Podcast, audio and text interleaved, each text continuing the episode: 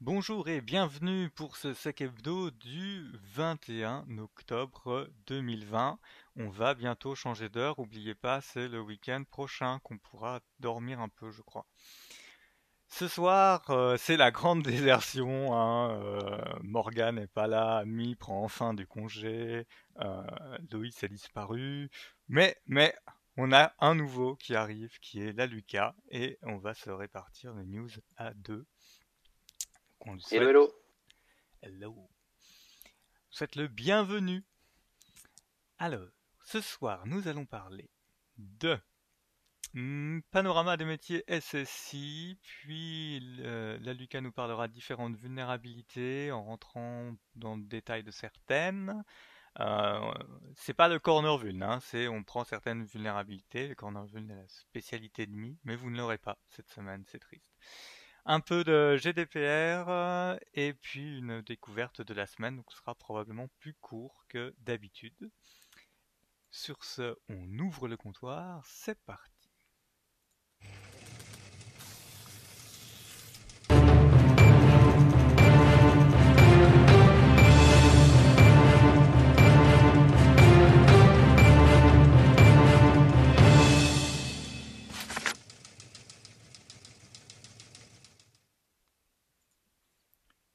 Et on commence, euh, je crois que c'est moi qui commence, avec le panorama des métiers SSI, donc euh, publication mise à jour euh, par l'ANSI, en collaboration avec différentes organisations, dont le Syntec numérique, mais aussi l'ACN, le CESIN, SIGREF, SINOVIT, pour la CPME, donc je lis parce qu'il y a des trucs, je sais pas ce que c'est, hein. Crédit Agricole, Forum des compétences, ministère des Armées, DGA, ministère d'économie et finances, Orange, Cyberdéfense, Sanofi, UIMM. Bref, tous ces gens-là se sont mis autour de la table pour essayer de nous décrire quels sont les métiers euh, de la SSI. Si je clique au bon endroit, ce serait mieux. Euh, j'avoue que je me souvenais pas du tout du panorama d'avant. Hein. Euh, là, par contre, j'ai retrouvé mes habituels références des milieux RH. Euh, surtout que j'ai eu l'occasion de travailler dans c'est un domaine de la justement de faire des fiches de poste avec les compétences et puis tout ça qui permet de gérer la carrière des gens sur plusieurs euh, décennies et compagnie. Euh, donc on retrouve pour chacun des métiers de la cybersécurité un petit récap, on va dire en deux paragraphes de qu'est-ce que qu'est-ce que c'est? Par exemple, directeur cybersécurité, je vous mission essentielle au sein de grandes organisations. Le directeur cybersécurité est un cadre dirigeant, hein, important. C'est un cadre dirigeant, donc c'est un mec qui est en haut, qui compte pas ses heures, qui a que cinq semaines de congé théoriquement, et euh, qui du coup a une des plus hautes rémunérations d'entreprise, en charge de définir la stratégie de cybersécurité de manière à répondre aux enjeux de cybersécurité de l'organisation et d'être conforme aux réglementations en vigueur dans les pays où opère l'organisation. Euh, il anime la filière cybersécurité et peut piloter un réseau de responsables de la sécurité des systèmes d'information permettant de couvrir l'ensemble du périmètre de l'organisation. Voilà, vous avez le blabla euh, habituel, et puis un autre paragraphe qui dit qu'il définit les indicateurs stratégiques et managériaux permettant de mesurer le niveau de maturité de l'organisation en matière de cybersécurité et qu'il rend compte à la direction générale ainsi qu'au comité d'audit. Qu'on voit déjà là, c'est euh, un poste euh, version euh, société anonyme avec euh, directoire ou conseil de surveillance. Mais il y a plus bas, et c'est pour ça que c'est intéressant d'avoir eu des gens de la CGPME, il y a euh, dans d'autres fiches une, une note qui dit ouais alors pour les PME, tel métier est couvert à temps partiel par un gars qui généralement est DSI. Et puis voilà, donc ça c'est intéressant, il y a vraiment cette, cette mixité je crois que c'est pour le RSSI, voilà, déclinaison pour le RSSI au sein d'une PME TPE.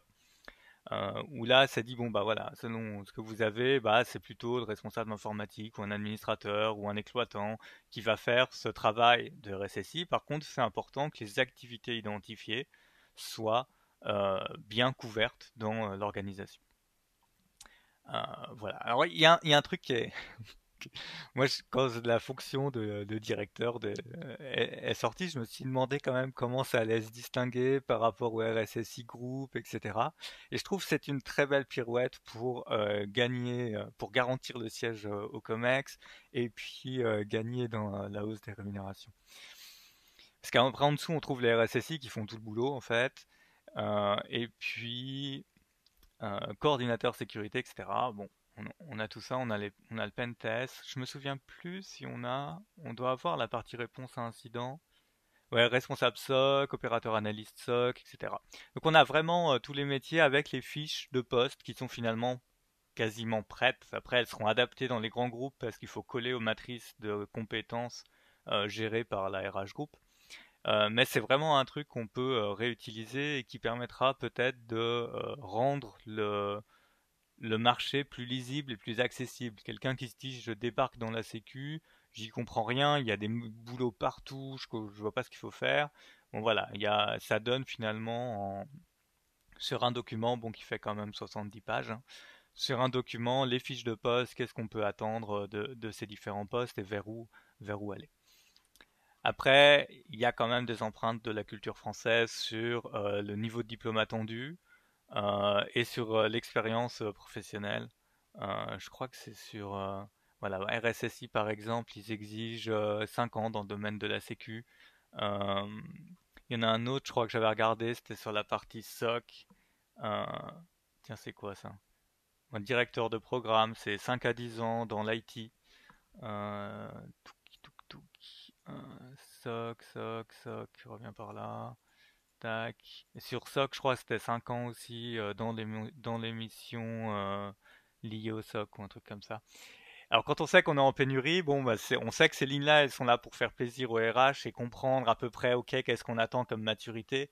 Mais euh, comme le disent un certain nombre de recruteurs, faut pas s'arrêter non plus à l'expérience requise. En gros, 2-3 ans, tu vas même si tu sors d'école. À un peu plus, bon, faudra justifier quand même d'un peu d'expérience dans le domaine. Donc un document qui a l'air intéressant et que je vous invite à lire et il peut se lire euh, juste euh, apparemment c'est une évolution qui a été pointée par rapport à celui d'avant. Il n'y a pas besoin de tout lire. Vous prenez la fiche du poste qui vous intéresse vous lisez que cette page et ça vous suffit quoi. Euh, voilà. Et sans transition aucune parce que là je vois pas du tout comment faire. D'habitude je fais des pirouettes mais là.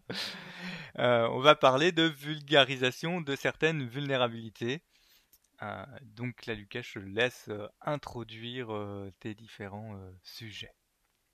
Bonsoir, je suis la transition. Exactement. Alors, de mon côté, je vais vous parler premièrement d'une RCE Discord qui a fait pas mal de bruit cette semaine.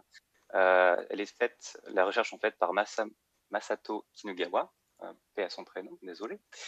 donc, comme vous le savez, Discord, qu'on utilise tous, vous-même qui écoutez le live, est faite sous ElectronJS pour les clients Windows ainsi que Linux.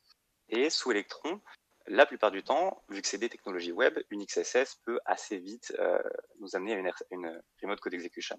Donc c'est assez intéressant. C'est ça qui a fait qu'il a été euh, tenté de faire de la recherche sur ce domaine. Donc une première particularité de cette faille, c'est que dans les configurations Electron, on a un main window option qui va être défini. Et euh, dans le cas présent, on a ce qui fait, ce qui va restreindre l'accès au JavaScript à toutes les fonctions un petit peu dangereuses qui s'appellent node integration, qui avait bien été set à false. Et donc, ça fait qu'on n'avait pas une XSS triviale qui allait mener à une exécution de code. En revanche, on a un deuxième point super intéressant qui est ce qui fait le, croustillant de cette RCE, c'est que on a un deuxième paramètre, context isolation, qui lui était non défini et bien sûr, 2020 euh, n'étant pas l'année du safe par défaut, euh, sa valeur par défaut était false. Donc, absence d'isolation de contexte dans Discord, ce qui fait qu'un JavaScript peut s'amuser à aller manipuler des variables un petit peu d'autres JavaScripts. Donc, même si on n'a pas l'accès aux, outils Node comme Require pour avoir l'exécution directe, on a quand même des primitives assez puissantes. Donc, bien que contexte isolation soit maintenant euh, à true, donc plus safe à partir de Electron 12, Discord n'était pas sous cette version du build. Donc le chercheur a pu euh, aller réécrire certains prototypes, notamment concernant des regex, notamment concernant des concaténations d'arrêts en JavaScript. Et ensuite, en appelant euh, les fonctions Discord natives, il a pu aller taper des fonctions un peu plus bas niveau, notamment get GPU driver. Et cette fonction faisant appel aux fonctions précédentes concernant les regex, concernant les arrêts, il a pu avoir de l'exécution de code. Donc c'est assez marrant parce qu'on retrouve ça maintenant dans Electron, mais c'est une vulne qui avait fait beaucoup de dégâts aussi sur Android 4.3, parce que dans Android on avait les WebView. Les WebView c'est du JS, et pareil il y avait un souci d'isolation et euh, le JS pouvait débrouiller pour aller accéder à des, primitives vachement plus puissantes, que ce soit au niveau Java, au niveau C ou C++. Donc euh, pas la même année, mais les failles se ressemblent, passent et repassent. Mais du coup... Et le dernier oui. Ouais, excuse-moi. Du coup, là, euh, le principe pour s'évader de, Discord et avoir l'exécution sur le host, c'est d'aller taper le driver graphique. Euh, du coup, pas tout Alors, c'est pas une question d'aller taper le driver graphique, c'est une question de, en allant tapant, en allant taper le driver graphique, du fait que les fonctions, en l'occurrence, c'était regex prototype test et array prototype join, avaient été réécrites euh, par le JavaScript euh, de la XSS, et eh ben quand Discord native a essayé d'aller chercher le GPU driver avec les mêmes euh, avec les fonctions du coup de regex et d'arrêt qui avaient été réécrites, du coup, ah, il a pu avoir un contrôle de la logique du code et donc avoir de l'exécution derrière. Donc c'est quand Discord va chercher son GPU qu'en fait il se retrouve ailleurs. C'est exactement ça. Ok. Et donc euh, le petit euh, truc qui était sympa aussi, c'est que pour avoir une XSS, il a utilisé les subnails que Discord utilise, donc les petites miniatures euh, qu'elle en a droit quand on envoie des, des mèmes, des gifs, des vidéos, etc. Et euh, ces subnails ne sont chargés que, quand ils sont dans des domaines qui sont whitelistés par Discord. Donc il a fait la liste des domaines whitelistés et il est allé chercher une XSS directement là où il en trouvait. Donc chez les, sur les domaines whitelistés. Et dernier petit point de cette euh, RCE, c'est que ces thumbnails étaient affichés dans une iframe. Donc normalement, il y avait une séparation des privilèges, une séparation des contextes. Sauf que bah, juste en ouvrant un, nouveau, un nouvel onglet à partir de l'iframe, bah, ça a marché. Donc euh, voilà. Pif paf pouf, XSS, nouveau tab, réécriture de fonction, RCE. Donc c'est une belle recherche, une belle petite exploit chain qui nous a sorti là. Ça régale. Est-ce que tu veux refaire un coup de sujet avant que je passe sur la deuxième vulne pour un oh, peu moins... Non, non, non, on peut, on, peut continuer. Je suis regarder la vidéo de la vulne. Donc c'est que le client euh, lourd, hein, du coup Electron, ouais. c'est pas client web. Ouais. Hein. ouais. Oui, justement, c'est une bonne remarque, c'est que si vous avez une application que vous voulez qu'elle tourne partout, mais que c'est pas forcément, elle a pas besoin de fonctionnalités autres que ce qu'a permettre un navigateur, est-ce que ça vaut vraiment le coup de faire un client lourd? Est-ce que c'est pas mieux de laisser ça dans un navigateur? C'est un vrai trade-off euh, à choisir là. Et, euh, tu te rends compte sur Discord, tu, tu, perdrais euh, le quand tu lances un jeu, ça dit je joue à tel jeu et tout. Tu te rends pas compte de l'utilité de cette fonction. c'est vrai, sauf que les browsers étant maintenant de plus en plus intrusifs, hein, comme Google Chrome, eh ben on peut avoir toutes ces informations, je pense, soit on les a, soit on peut les récupérer, euh, soit c'est une question de temps avant qu'ils les proposent. Donc je pense que vraiment ça vaut plus forcément le coup de faire du Electron si c'est euh, une appli qui peut tourner en browser. Ok. Anyway, deuxième petite vulne, c'était une vulne qui est sortie sur les ports USB-C ainsi que les, la manière dont les MacBooks, euh, donc Apple les gère. Il y a un, une, une extension, manière de gérer l'USB, qui est USB PD pour Power Delivery, si je me rappelle bien. Et donc il se trouve que euh, les claviers ou la manière dont est géré l'USB-C, derrière il y a du, multiplexing. Donc quand on branche un device, il va pouvoir plus ou moins, sans qu'on le sache ou sans qu'on s'en rende compte, accéder soit à une interface pour gérer du Thunderbolt, soit au protocole, enfin la puce T2 pour aller euh, communiquer avec euh, donc soit une puce, soit mi-puce, mais il y a un protocole particulier pour communiquer avec, soit avec de l'UART, soit tout un tas de choses fortement sympathiques. Apple avait fait le choix il y a quelques années de ne pas documenter euh, ces protocoles-là et euh, de mettre tous les protos, toutes les puces sous NDA, ce qui se comprend euh, d'un point de vue business. Mais d'un autre côté, ben, ça a été audité, mais pas forcément de manière aussi drastique que ça aurait pu l'être. Et donc, un petit chef, une équipe de trois chercheurs ont sorti un petit exploit très sympa qui fait que en branchant une clé USB malveillante, ils arrivent à faire rebooter une partie du Mac ou, juste le T2 il me semble dans un mode de recovery. Ensuite, avec un combo check rain, ils arrivent à aller injecter un keylogger dans la partie EFI du MacBook. Et donc à partir de ce moment-là, bah, soit on a un keylogger, soit on se débrouille pour l'injection de code, enfin exécution de code quand le mec se connecte ou autre. De toute façon, c'est game over. Donc il y a pas mal de, reproches qui ont été faits euh, à Apple de ce côté-là, parce que ne pas avoir documenté euh, les USB PD et notamment ce qu'ils appellent les vendor defined message fait qu'ils se sont trouvés euh, à avoir un petit bypass d'authentification qui tient dans une clé dans une clé USB quoi. Donc belle recherche, low level, assez complexe à suivre. L'article est assez dense, j'ai trouvé, mais c'était cool à lire. Ça va être bien pour les dernière... forces de ça. N'est-ce pas? N'est-ce pas? Mm. Et dernière petite euh, présentation, pour le coup vachement plus light. Euh, il y a un chercheur qui a sorti, donc Jarko, de son Twitter, Jarko Vesulioma, euh, qui a sorti une petite heatmap pour les mots de passe tapés sur des claviers. Donc il a pris des grosses word lists, il a regardé quelle lettre était utilisée, quelle première lettre était utilisée. Et donc ça permet de visualiser un petit peu ce que tout le monde s'attend à voir, c'est-à-dire les mots de passe, globalement, bah, c'est les touches qu'on a sous les mains et pas grand-chose d'autre. Donc, on peut se dire que ça va être utile pour optimiser des manières de brute forcer euh, les mots de passe en prod ou autre. Euh, c'est pas tant utile que ça parce que H4 le fait déjà et il utilise notamment des chaînes markoviennes pour optimiser euh, le cassage de mots de passe ou le brute force euh, avec les probabilités de quelle est la chance que la lettre A suive la lettre de B, par exemple, et donc, en triant ce genre de liste par priorité, ils vont faire des word lists custom qui ont des probabilités de, craquer des hashes vachement plus élevées que le reste. Donc, c'est pas un nouvel outil, mais c'est une manière de visualiser et de se rendre compte que clairement, euh, si on doit laisser le choix d'un mot de passe à un humain, eh ben, on n'est pas dans la merde. Donc, automatisez, faites du random. Croyez pas les humains pour faire du random, parce que même quand ils jettent leurs mains sur le clavier, c'est pas random. Et encore, hein, euh, là, on voit qu'ils utilisent leurs deux mains. Il y a des endroits où ça marcherait pas. c'est vrai, c'est vrai.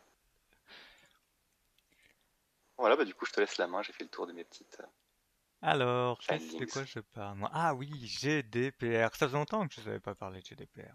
Moi je trouve que ça manquait un peu.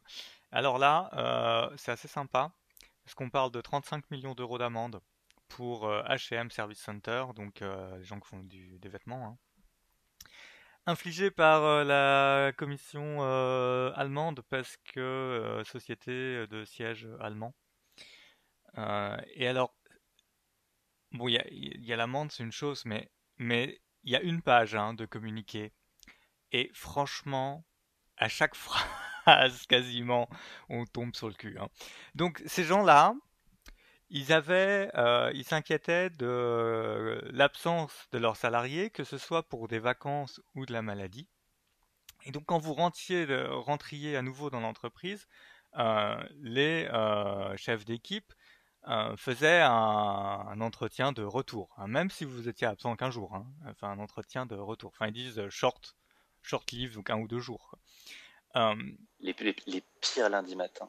Après, après ces entretiens, il euh, notait ce qui s'était échangé sur euh, les expériences vécues par le salarié pendant ses vacances, sur les symptômes de maladie, sur les résultats des diagnostics.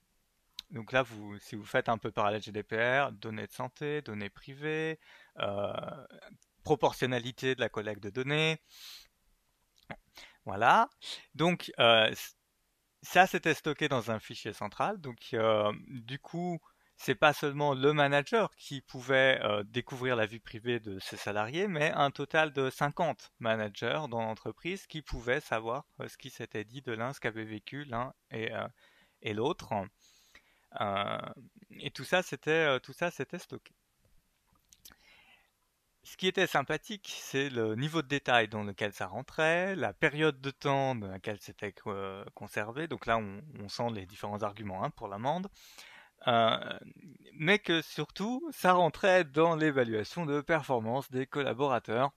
Et donc, c'était utilisé parmi d'autres critères euh, pour avoir le profil, euh, le profil détaillé des, employés, de savoir quelles décisions on prenait pour leur carrière ou pour leur éjection.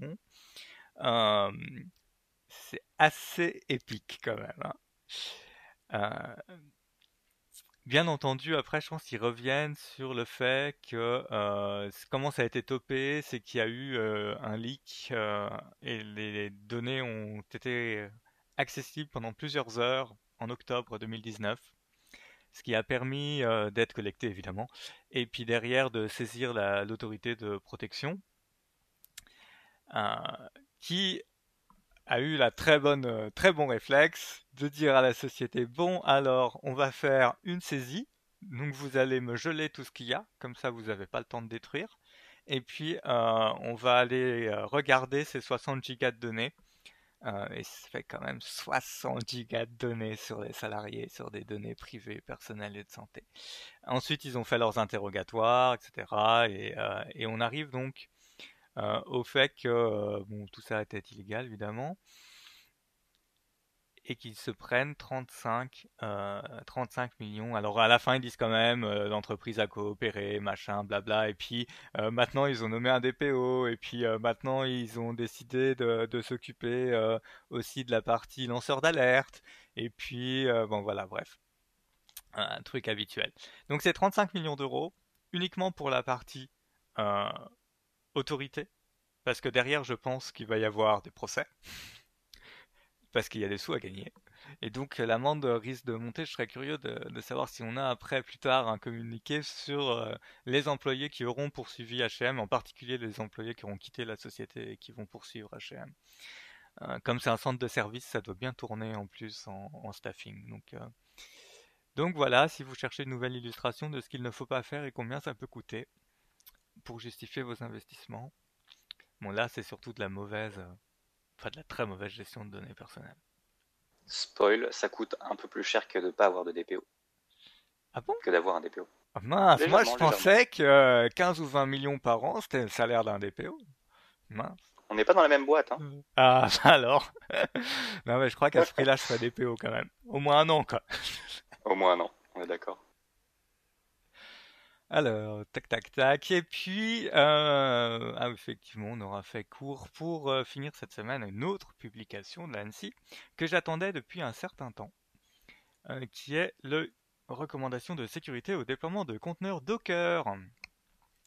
Quand j'avais ouvert la doc de Docker, j'avais dit oulala, la config réseau, ça a l'air sympa, et puis l'isolation système, ça va être comique. Euh, donc c'est une note qui fait 22 pages, euh, classique, euh, enfin le, format habituel des, notes de l'ANSI.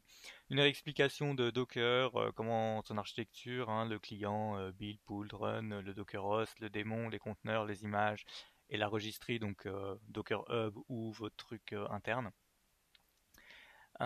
et vous avez de nouveau les les recommandations avec les signes plus plus moins euh, selon le niveau de sécurité que vous voulez mettre. Et en gros, il y a quand même euh, un certain nombre de choses à mettre dans la ligne de commande qui, démarre tout ça. Notamment pour euh, limiter la capacité d'interaction avec l'autre et avec les autres VM. Et puis il y a un endroit que j'aime bien, il y a un voilà, il y a, un schéma réseau qui rappelle que c'est pas parce que vous faites du Docker que vous devez faire un réseau à plat. Et c'est pas parce que vous faites du Docker que vous n'avez pas un front et puis un back et que le front doit pouvoir parler au back, mais qu'il n'y a pas de raison que quelqu'un qui est sur la machine qui héberge le front puisse parler au back. Donc il y a des, le, schéma réseau est plus clair que ça. En fait, selon l'IP que vous attaquez, vous ne devez pas être en mesure de rebondir jusqu'à la base de données. donc j'aime bien la partie cloisonnement. Réseau, puis après cloisonnement des namespaces. Donc y a, ça rentre vraiment dans le système, il faut savoir comment tourne Linux. Euh, si vous le savez pas, bah, vous le découvrez dans l'article parce que c'est, on a l'avantage d'avoir quelque chose qui est en français, donc euh, quand on lit la phrase, généralement on comprend ce que ça veut dire. Mais il y a vraiment du boulot. Donc si vous avez du Docker, en particulier si vous avez du Docker qui sert à stocker des données personnelles ou à rendre accessibles des données personnelles, si vous voulez pas vous prendre, vous aussi, vos 35 millions d'euros d'amende, c'est vraiment euh, quelque chose à faire, à tester, euh, parce qu'à mon avis, quand vous allez activer tout ça, vous allez voir ce qui est dockerisé à l'arrache et, qui du coup qui du coup ne marche pas. Et il y a une partie sur le déport de log. moi qui ai suivi très loin Docker, je me disais ça, ça va être casse-pied, il faudra mettre des, des ports de log dans chaque conteneur. Mais en fait, j'avais oublié que un Docker, il va reporter sur la console de sortie, sur le std-out et std-r, un certain nombre de, logs qu'on va pouvoir capter par là et puis remonter et trier ensuite euh, pour, euh, pour mettre tout ça dans un CM puisque la durée de vie d'un Docker euh, est assez limitée et que vous ne voudriez pas perdre les logs d'accès à votre Apache quand on vous dira que vous avez eu une fuite de données. donc voilà, très... Moi j'ai bien aimé ce doc. Si vous en avez, si vous avez du Docker, à lire. Et ouais, il est clean. Je crois qu'on a fait le tour. Hein. Vous n'avez pas toutes les vulnes. Alors, euh, pour faire simple, euh, patcher, patcher, patcher, euh, Windows, les parties. je crois qu'on a encore vu des trucs sur les appliances réseau. encore vu des trucs sur les systèmes SCADA. je crois qu'il y en a eu tellement que j'ai cru voir passer de l'ANSI un récapitulatif des différents avis sortis en 15 jours. tellement ils ont poussé d'avis. donc bon, je vais pas, je vais pas vous sortir tout ça comme euh, comme Neil le, ferait. Euh, il, reprendra l'actualité quand il euh, reviendra de son air pur et frais de la campagne. Et sur ça, je pense qu'on peut fermer le comptoir. À plus tard. Bonne soirée.